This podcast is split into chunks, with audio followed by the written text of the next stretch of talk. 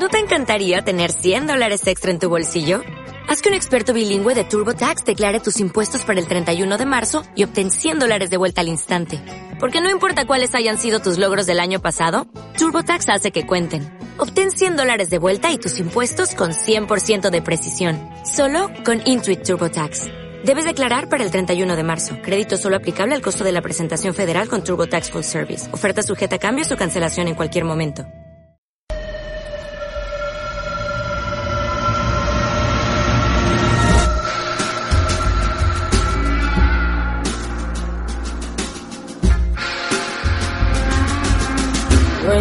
Walk through the garden, watch your back. Well, I beg your pardon. Walk the straight and narrow track.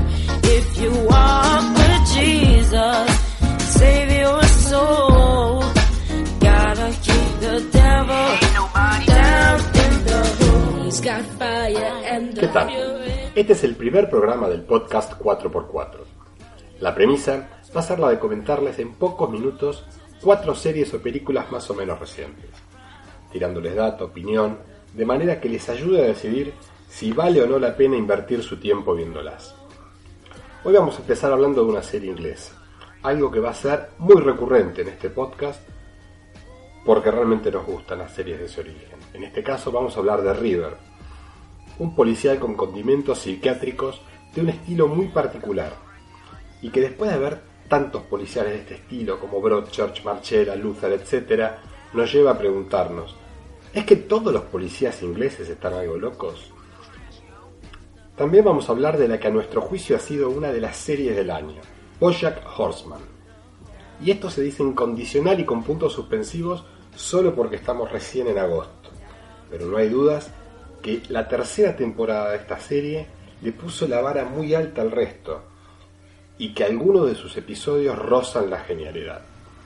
En nuestros dos últimos bloques vamos a estar hablando de dos extremos, el anti-hype y el hype. Primero sobre la película Suicide Squad, o como aquí la llamaron Escuadrón Suicida, la cual varios días antes de su estreno en Estados Unidos ya todos teníamos la certeza que era una porquería y que era espantosamente mala porque así lo afirmaba el 80% de los críticos norteamericanos. ¿Es tan así? ¿Es para tanto? Para peor comenzaron las críticas de críticos y se habló sobre persecuciones a DC, paranoias de los fans, Disney repartiendo sobres a críticos, manías persecutorias y locuras, defensa de lo indefendible y otras estupideces semejantes. No había más remedio que verlo. Finalmente, el caso inverso. La serie Stranger Things, la cual, apenas transcurridas 24 horas de su estreno en Netflix, explotó en las redes sociales como la octava maravilla del universo. Tuvo algunos haters o gente que la empezó a criticar debido a los homenajes excesivos que hacen sus guionistas al cine y a la cultura de los 80, en especial sobre Spielberg, Carpenter y Stephen King. Pero en el balance, el hype adorándola fue apabullante y si se quiere intimidante. Repito la pregunta. ¿Es para tanto? Pasando en limpio. Este primer programa va a ser variado y para todos los gustos. Avisamos que vamos, si bien vamos a evitar los grandes spoilers, para profundizar en el análisis va a ser inevitable hacer algunas referencias sobre las tramas. Así que por favor los muy sensibles, abancársela o de lo contrario abstenerse. El primer bloque, como ya dijimos, va a ser hablar sobre la serie inglesa River, o dicho de otra manera, I see dead people.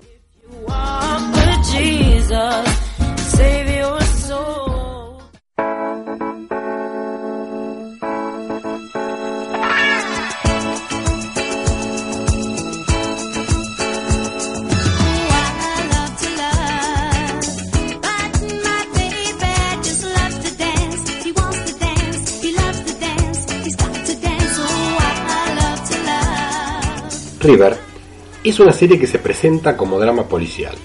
Fue creada por la escritora y productora ejecutiva Ivy Morgan, y sus seis capítulos fueron emitidos primariamente en la BBC One allá por octubre del 2015. Un mes después, en noviembre, fue subida a Netflix para su difusión internacional. La creadora Ivy Morgan, de quien hablábamos, galesa de nacimiento, es una experimentada productora de guiones de cine y TV. En cine sus antecedentes son destacados. Empezó con Brick Lane, después hizo la biopic de Margaret Thatcher de Iron, Lady, Shane, una interesante película con Mike Fassbender, y más recientemente Suffragate, con Mel Streep y Karen Mulligan. En televisión ya había hecho, entre otras cosas, dos gemas, y ambas multipremiadas en los BAFTA, algo así como los Emmy británicos. La miniserie del 2004 Sex Traffic y la gran The Hour, serie con dos temporadas, pero que traspasó las fronteras y tuvo varias nominaciones, tanto en los Emmy como en los Golden Globe. Desde ya, si no vieron The Hour, agéndenla porque es excelente. En la gran tradición de ficciones inglesas, Morgan acostumbra a profundizar en los personajes. En sus historias nada tiene dos dimensiones. Y en el caso de River, si bien hay buenos personajes, esta historia se apoya fundamentalmente en su protagonista, el detective inspector John River, interpretado por el actor de origen sueco Stellan Skarsgård. Ustedes dirán, ¿cuál de los Skarsgård? Porque hay muchos. Este es el patriarca, el que tiene 65 años de edad y una dilatada trayectoria. Realmente como actor de reparto, pero muy polifacético, hizo de todo. Desde cine dogma con Lars von Trier hasta participar en el Marvel Cinematic Universe como el Dr. Selvig en Thor y en las dos Avengers. Stellan es el culpable de que haya en el mundo del espectáculo tantos Skarsgård. Tuvo dos esposas y ocho hijos, cuatro de los cuales son actores. Alexander, a quien vimos en True Blood, Gustav, el Floki de Vikings, sin duda uno de los mejores personajes, Bill, el protagonista de la serie también de Netflix Hemlock Grove, y el más chico Walter, que hasta ahora solo participó en producciones suecas. Volviendo a la serie, River es un mal llamado drama policial. Quienes esperan una historia tradicional del género, es decir, una investigación lineal, siguiendo pruebas, yendo a ver forense, descartando sospechosos, se van a equivocar. Tiene una historia policial, pero la misma es una excusa. El fondo de la serie es ahondar en la compleja personalidad del inspector John River, quien es una persona muy sola y quien combate esta soledad con su mente, recreando personajes imaginarios con los que interactúa. En el inicio de esta historia, el protagonista acaba de sufrir la traumática experiencia de presenciar el asesinato de su compañera y también su amiga, la sargento Stevie Stevenson. El dolor de River es palpable e infinito. Sin embargo, él sigue junto a Stevie, habla con ella, discute sobre temas personales, interactúan, intercambian opiniones e investigan su propio crimen. Esto no solo le sucede con su compañera policía, sino también con otras personas fallecidas. Y generalmente con las víctimas, las víctimas de los crímenes que investigan, quienes aportan su punto de vista peculiar en cada, en cada una de esas investigaciones. Y también le pasa con un asesino serial del siglo XIX cuyo libro River está leyendo. Este modo peculiar de hacer, porque se producen estos diálogos con las personas imaginarias, River los interpreta, gesticula, eh, esto, obviamente lo, hace ser cuestionado en la fuerza y hasta objeto de burla por parte de algunos de sus compañeros. Pero esto, sin embargo, lo hace respetable porque obtiene resultados. Es decir, River tiene casi un 80% de éxito en sus investigaciones y por eso más allá de sus peculiaridades lo, lo siguen manteniendo. Ahora estas charlas imaginarias de River con los fallecidos en realidad son también una excusa. Nos permiten ir conociendo sus razonamientos y lucubraciones sobre, sobre sus investigaciones. Es decir, acá no, no vamos viendo las pruebas ni vamos viendo las deducciones. Vamos, a través de esos diálogos vamos conociendo y nos va mostrando en modo reflexivo eh, algunas situaciones personales del personaje, pero también un, un mecanismo casi sobrenatural, como un superpoder en el cual el protagonista ahonda en su mente y extrae detalles olvidados que le permiten seguir descubriendo hechos útiles para su, para su investigación. No estoy hablando conmigo mismo, le dice a su psiquiatra. Siempre hay alguien conmigo con quien estoy hablando. Nunca estoy solo. Es una negación, pero también es en cierta forma una realidad. Ahora, a pesar de este enfoque bastante original de la serie, no logra evitar ciertos clichés. Es decir, por ejemplo, en, la primera, en el primer capítulo hay una larga persecución corriendo un sospechoso en el cual el veterano Skarsgård queda un poco en ridículo, es decir, realmente termina boqueando, le debieron haber ahorrado al pobre actor este- esta escena. Y también hay una dicotomía muy cliché de jefe bueno protector por un lado, encarnado por la comandante Reed, contra por el otro el jefe malo y poco comprensivo, que es el superintendente policial McDonald, el cual también está en- encarnado por un actor pobre que es un cliché en sí mismo, Owen Till, a quien vimos como Alistair Thorne en Game of Thrones, el cual siempre lo encasillan en personajes esquemáticos y desagradables. Al, al margen de estas situaciones, eh, la actuación de Skarsgård es excelente y solo su presencia justifica el visionado de esta serie. Al menos para los que les gusta apreciar las grandes actuaciones, eh, es brillante su, su trabajo. Y también los secundarios, es decir, eh, Nicola Walker como la, la como Stevie, como la, la compañera, la compañera policial fallecida, es otra veterana de mil series inglesas y realmente eh, pese a tener un carácter opuesto a River, es decir, es extrovertida, eh, conversadora, le gusta eh, escuchar música, nada, nada que ver con, con River, pero logran una química realmente maravillosa. Y la mirada de, de- River a su compañera lo, lo dice todo. También destaca el trabajo de Adil Akhtar, como el nuevo y sufrido compañero de River. River, tras obviamente haber fallecido su compañero anterior, le pone un nuevo compañero y es este actor eh, Adil Akhtar de origen pakistaní que algunos lo recordarán quienes vieron la, la serie Utopia es el que hacía de Wilson Wilson realmente es un muy muy buen actor que también transmite mucho más de lo que de lo que dice el soundtrack de la serie es principalmente de los 70 a veces es utilizado en forma irónica y otras veces se quiere un poco melancólica incluso vemos al, al propio Skarsgård en una gran escena haciendo uno de los karaoke más tristes de la historia de las series. Redondeando, podemos decir que River es una serie algo densa, en general de tono triste, con un personaje central sufrido y torturado, pero a la vez un personaje muy interesante. Se recomienda en particular a quienes les gustan las series inglesas, aquellas que son de cocción lenta, desarrollo pausado, tanto de sus historias como el desarrollo de personajes. En esta serie no van a encontrar cliffhangers ni cambios dramáticos de trama, pero sí una historia con buenos personajes y grandes actuaciones. Y hablando de personajes con una historia personal triste, algo densa, pasamos a otra muy distinta River. Es una serie muy distinta a River, pero con algunos aspectos en común con el protagonista, también con sus problemas. Vamos a hablar un poco دهباشک خاص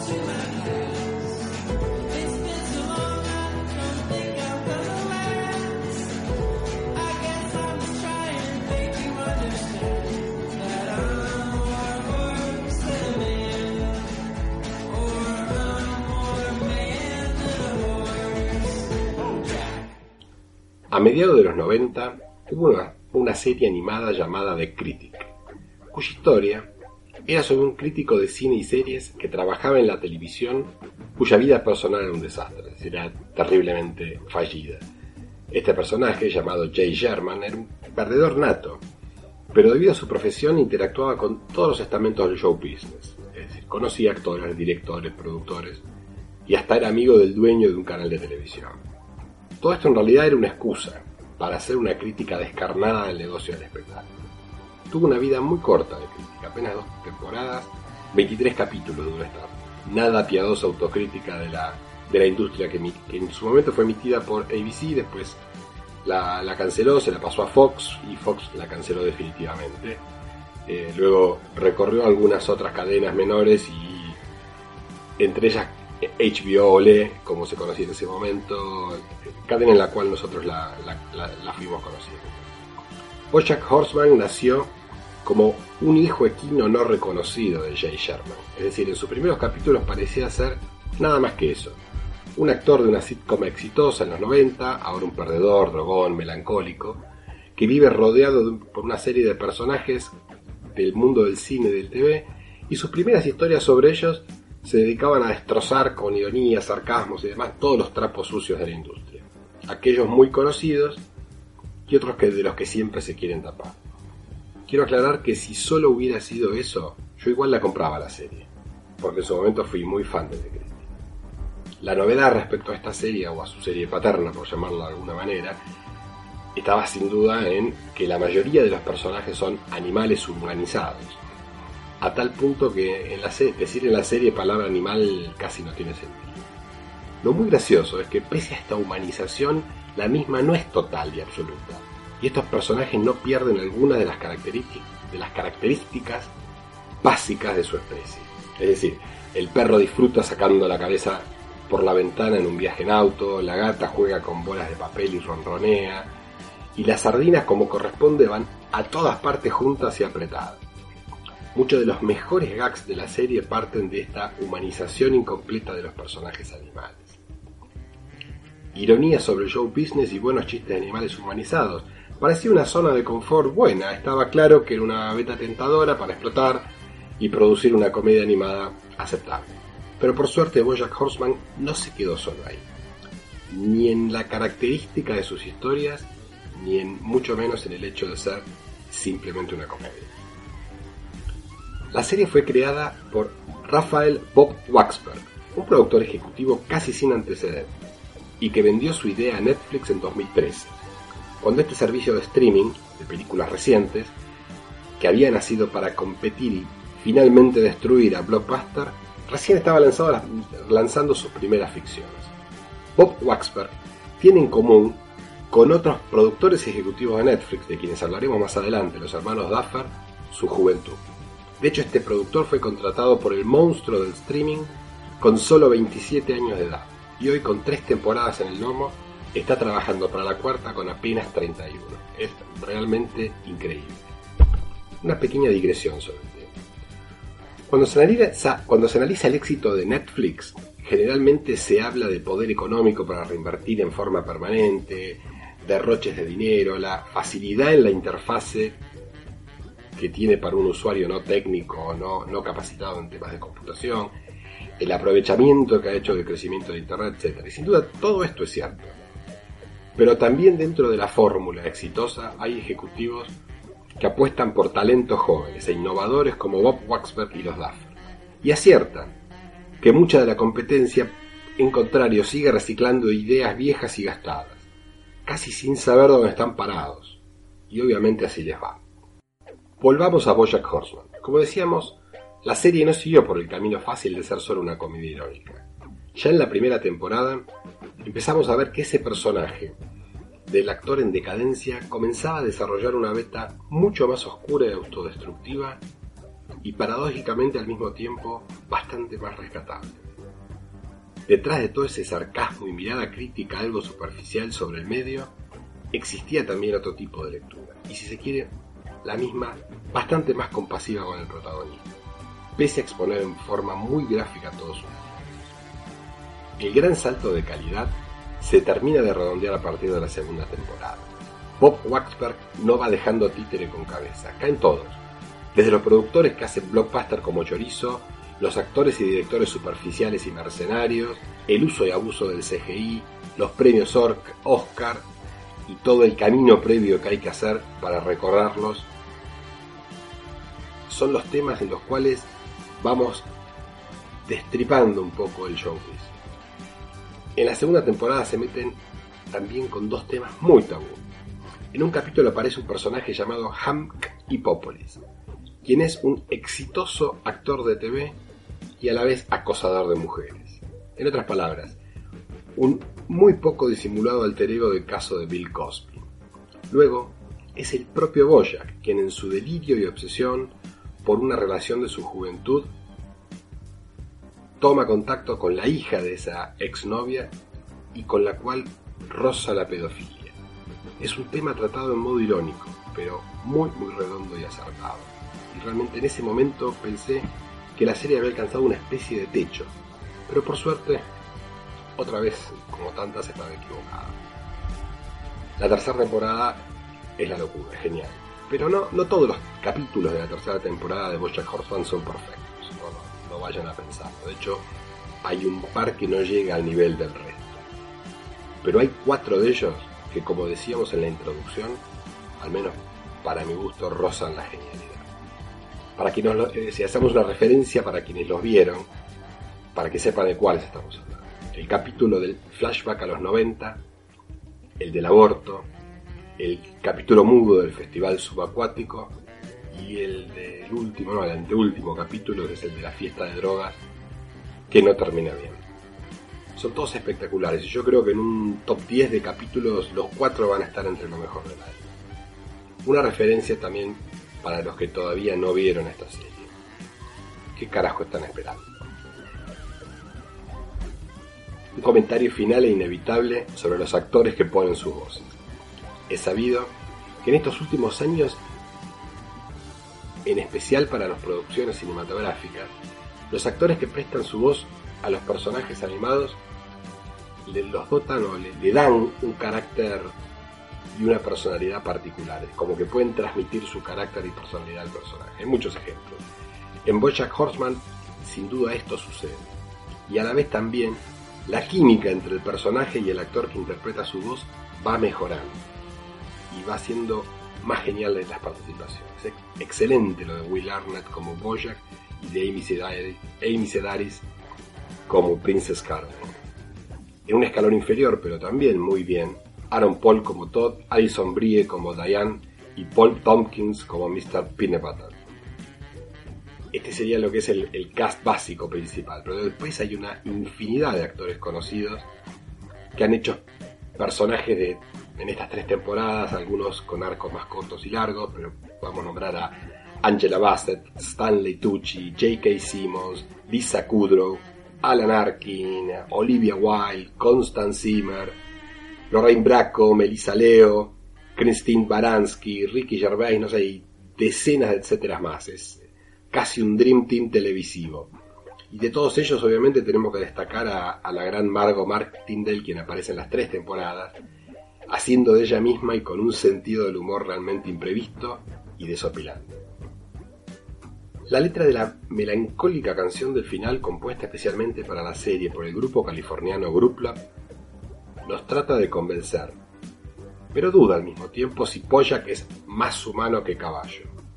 Quiero responderles que para mí no hay dudas, ¿eh? no. Bojack, el personaje, tiene mucha más entidad y presencia reconocible que la mayoría de los personajes que hemos visto en otras series, interpretados por actores de carne y hueso. Es más humano que caballo. Y hay que verlo para creerlo. Y de nuevo, por favor, no se la pierdan.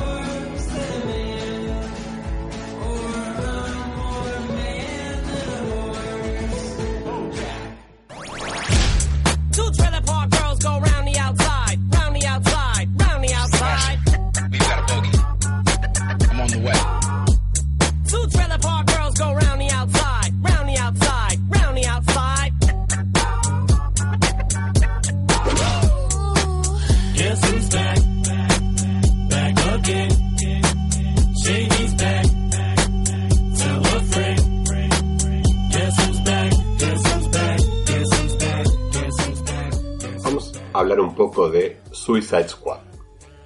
Soy de los que nunca terminé de entender en profundidad esa interna casi futbolística que existe entre los fans de Marvel y DC.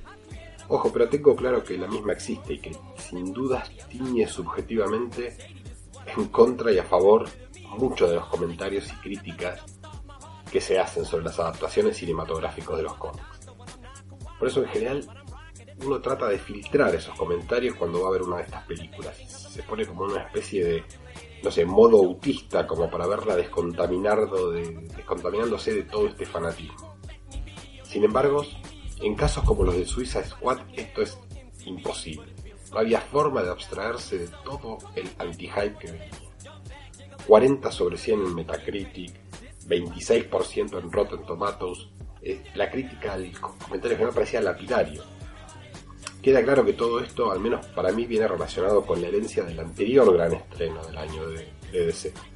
Es decir, la experiencia reciente del desastre que fue Batman vs. Superman, con los memes del Sad Affleck, el momento Marsa de la película, yo creo que pesaron en el recuerdo de todos y cuando se liberó la veda y comenzaron a llover, a llover las críticas de, de- los críticos, perdón, los críticos norteamericanos, destrozando esta nueva película, todos nos acordamos de eso. Es decir, era casi morboso leer a los pobres fans tratando de encontrarle una explicación a esta nueva debacle. En especial a todos aquellos que estuvieron prometiendo durante mucho tiempo que esta iba a ser la gran película de superhéroes del año. Pero creo que esto no es del todo justo no de ningún modo son películas comparables. Batman vs. Superman es una película fallida de principio a fin. Tiene un par de buenas escenas de acción, un Ben Affleck que no está mal como Batman, pero el pobre tiene que remar en un dulce de leche con un guion absurdo y sin gracia. Es decir, pero creo que en este caso las críticas y un poco hasta el ensañamiento fueron merecidos, pero no pienso lo mismo sobre, sobre Suicide. Ojo, queda claro que si la analizamos es una película que tiene muchas fallas, ¿no? no tiene un hilo narrativo muy coherente, en especial cuando intercala flashbacks con presente.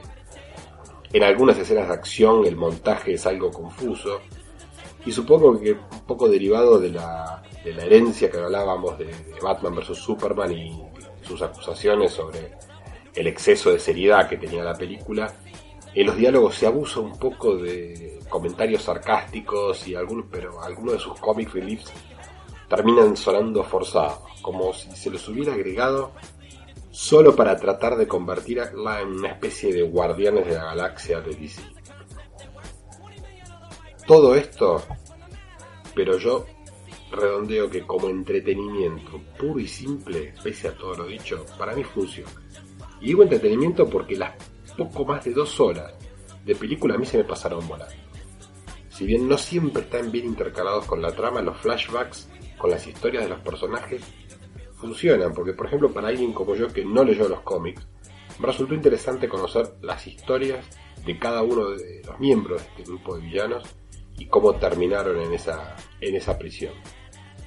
También es bueno cómo se muestra la forma en que los personajes van armando una especie de camaradería entre ellos, ¿no? De- comienzan siendo locos, violentos, e individualistas al principio y luego terminan como un verdadero equipo en el final. Hablando del mismo, del final, y sin entrar en detalles para no spoilear demasiado, creo que es lo menos redondo de su película. Eh, es espectacular desde lo visual, pero no todo lo coherente con cómo venía la trama que se espera. Sin embargo, no es tan terrible, ¿no? Es el típico tercer acto que ya hemos visto en el 90% de las películas de este tipo, pero con peor montaje. Se criticó y mucho la calidad de los villanos, y es cierto, no son en general buenos personajes, pero en este rubro son muy pocas las historias de superhéroes que, al menos de las recientes, que pueden vanagloriarse de tener buenos antagonistas. Creo que al margen de lo que hablaba de el poder de entretenimiento que tiene la película, la gran diferencia respecto a Batman vs. Superman está en las actuaciones. El personaje Amanda Waller parece haber sido escrito especialmente para Viola Davis. Ojo, ya sé que tiene más de 30 años en los cómics y seguramente esta sensación es producto del trabajo de una gran actriz. Pero el mismo es perfecto y cómo lo interpreta. Incluso en, en momentos donde las líneas que debe decir no son tan convincentes. Will Smith aporta todo su carisma, de hecho. Creo que cumple. Incluso en los momentos un tanto edulcorados en los que interactúa con su hija. Creo que está bien en las escenas de acción como en aquellas en que tiene que manejar tomos, tonos más de comedia. Ojo, no olvidemos que es el género de donde el actor hizo sus primeros trabajos. Aportan lo suyo y agregan cosas a los personajes. Eh, Kinnaman como Rick Flag Jay Courtney como el Capitán Boomerang y en especial Jay Hernández como el Diablo. Lo de Margot Robbie para mi gusto, aislado y como trabajo actoral es muy bueno caracterizando a la hipersexualizada Harley Quinn. La actriz es muy carismática y llena la pantalla cada vez que aparece, realmente es muy atractiva. Y aparte, yo creo que los problemas que tiene el personaje son más culpa del director y guionista que de la propia actriz. Es decir, no podemos culpar a Robbie de los 10 primeros planos que le hacen a su culo, ni mucho menos de alguno de los diálogos que le hacen decir chistes forzados que a medida que avanza la película cada vez tienen menos gracia. Yo creo que es rescatable no, tanto lo de Jared Leto, es decir, el eléctrico y pasado rosca Joker que interpreta realmente no está tan bien. Es decir, si bien el personaje se presta un poco para los excesos, el actor no encuentra nunca el punto justo y termina sobreactuando. Por suerte el director decidió dejar al personaje casi como un secundario, centrándose en la historia del escuadrón. Yo creo que una película con Leto en ese registro y con más minutos en pantalla hubiera sido intolerable. Re- redondeando todo, eh, Suicide Squad es una película que a esta altura no hay dudas que fracasó en ese intento de ser el gran blockbuster del 2016 y equipararse a las grandes películas de Marvel. Es decir, claramente es inferior a Avengers 1, a Guardianes de la Galaxia y a Winter Soldier. Pero no es muy distinta a nivel a otras entregas no tan redondas de su competencia. Es decir, no coincido con quienes la ponen en el grupo de las peores películas de la historia de este tipo. Creo que hay muchas peores que esta y algunas de ellas de Marvel. Nada es intrínsecamente bueno o malo por ser de Marvel o DC, esto es claro. Pero lamentablemente los fans esto nunca lo van a admitir o comprender. But it's just me, I'm just obscene. So I'm not the first king of controversy. I am the worst thing from Elvis Presley to do black music so selfishly and use it to get myself wealthy. Hey, there's a concept that works. 20 million other white rappers emerge, but no matter how many fish in the sea, it'll be so empty without me. Now this looks like a job for me.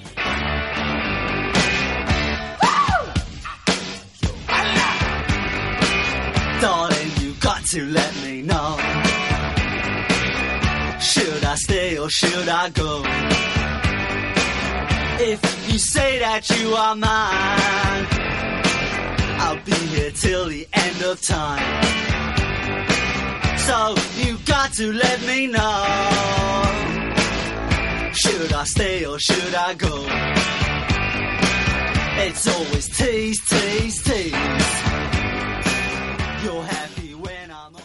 Creo que es un error comentar o recomendar una serie partiendo desde la opinión generalizada de la crítica o de la cantidad de comentarios positivos que cosecha en las redes sociales. Es decir, los usuarios de redes como Twitter sabemos que los adjetivos escritos muchas veces del estilo es la mejor de la historia, duran 10 minutos y aparte la misma persona las repite 10 veces por año. Consumir solo lo popular es como aquel recordado graffiti de Benny Hill que decía, coman caca, 200 millones de moscas no pueden equivocarse.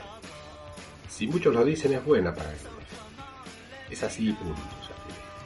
Hype como tal, al que todos voluntaria o involuntariamente colaboramos, siempre es una herramienta de doble filo. Es decir, incita sin dudas a la gente a consumir esa, esa, esa película o esa serie recomendada pero al mismo tiempo le ponen la vara muy alta, porque quienes arrancan algo a ver pensando que van a ver algo espectacular, la gran mayoría de las veces terminan desilusionados, incluso tras haber visto algo bueno y que por ahí en otro contexto hubieran disfrutado.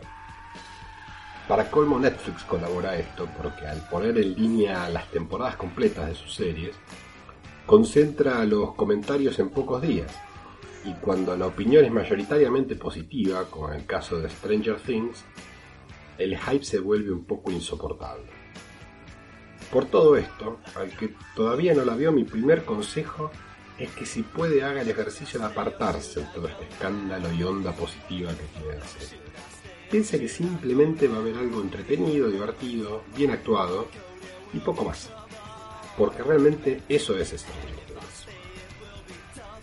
Como comentábamos en un blog anterior, las- los productores ejecutivos Matt y Ross Staffer, quienes utilizan profesional- profesi- profesionalmente perdón, el apelativo de Duffer Brothers, no tienen demasiados antecedentes elaborados. Es decir, apenas el de haber escrito algunos capítulos de la serie Wayward Pines y alguna que otra colaboración.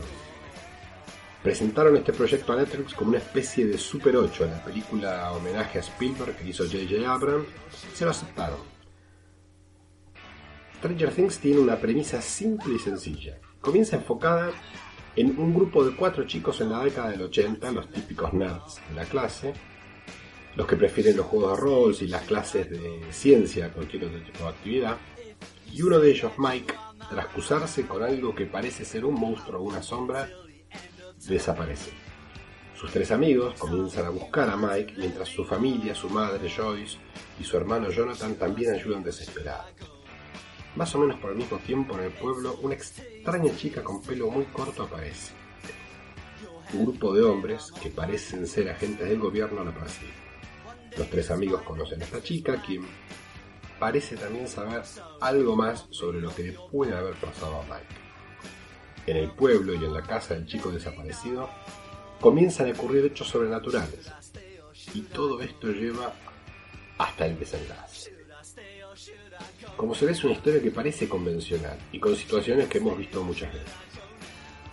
Pero el modo en que está contada, el modo en que se utilizan las referencias y escenas, que son, si se quiere, calcadas de películas de la época, poco a poco apelan a la nostalgia y nos van atrapando. Hay quienes criticaron a los Duffer por haber hecho un uso quizá excesivo de estas referencias, y hasta hubo quienes llegaron a afirmar que Stranger Things es solo eso, una suma de escenas calcadas de películas de los 80, sin más aporte propio y positivo que ese. Pero a mi juicio esto no es así. ¿eh? La serie es mucho más que eso y logra incorporar estos homenajes a una muy buena historia. Y poco a poco, con el avance de la trama, va tomando también, al margen de las referencias, su propio vuelo.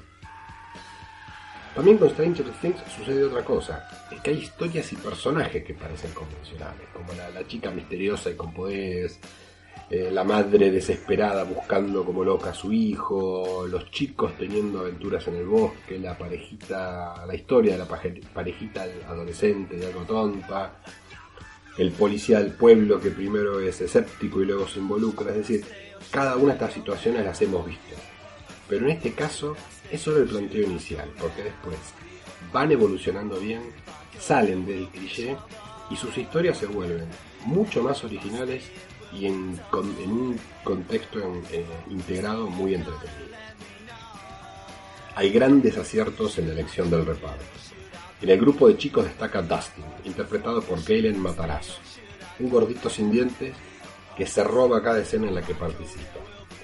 También tenemos que destacar a la niña de origen inglés, pero casualmente nacida en España, Millie Bobby Brown, que interpreta a la enigmática Eleven.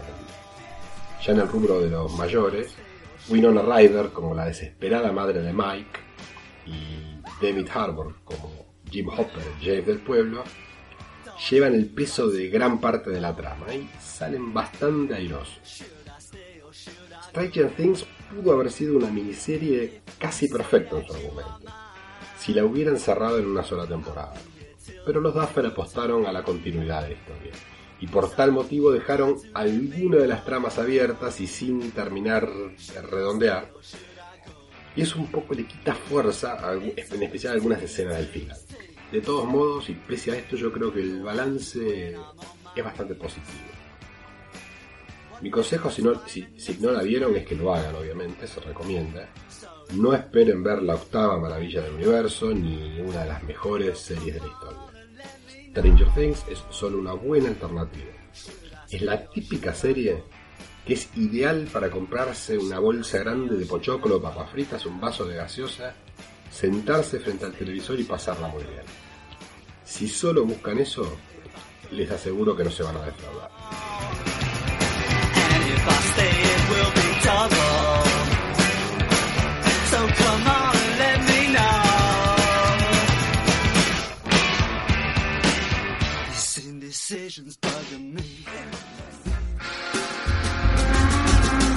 When you walk through the garden,